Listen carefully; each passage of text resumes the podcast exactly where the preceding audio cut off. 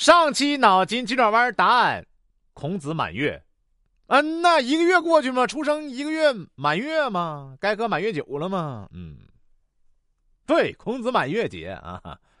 说有一个姑娘啊，向一位老大爷问路。喂，老头，往张村去还有多远呢？姑娘就这样连问了三声，老大爷才开口回答：“三拐杖。”姑娘奇怪的说：“路应当论理嘛，怎么论拐杖啊？”论理呀，你应当叫我老大爷。你不懂理，我只好用拐杖教训你。姑娘，因为你的不懂礼貌，时间被你浪费了多少？你看看，把话题都转移成礼貌问题了。你还记得认路吗？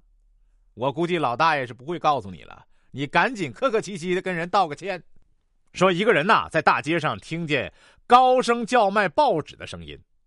骇人听闻的诈骗案啊！受害者多达八十二人。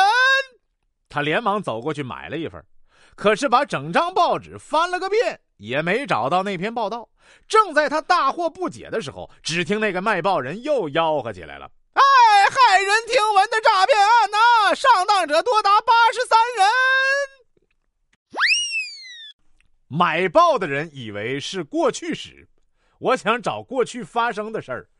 卖报的是正在进行时啊，说有这么一个人啊，他家被老鼠挖通了好多大大小小的洞，老鼠经常从洞口钻进来偷吃东西。为了杜绝鼠患，他把一些小洞啊给堵住，而留下大洞不堵。老婆就问他：“你为什么不堵大洞啊？”他笑着解释说：“，这大的不是鼠洞，老鼠没有这么大。”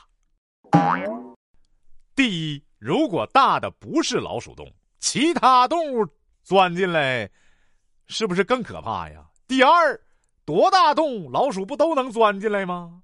你咋想的呀？你咋想的呀？老师问：“小明啊，你爸爸才三十六岁，怎么你在作文里写他参加过抗日战争啊？”哦，那是写我爷爷。你搞错了，作文题目是我的爸爸。没错，作文是我爸爸写的。没错呀，爸爸的爸爸叫爷爷，爸爸写我的爸爸，那就是写爷爷。于是乎，说晚上九点钟啊，爸爸正睡得香甜，小妹妹使大劲儿把爸爸摇醒，说：“爸爸，爸爸，快醒醒，快醒醒！你忘记吃安眠药了。”好不容易今天晚上没失眠，孩子。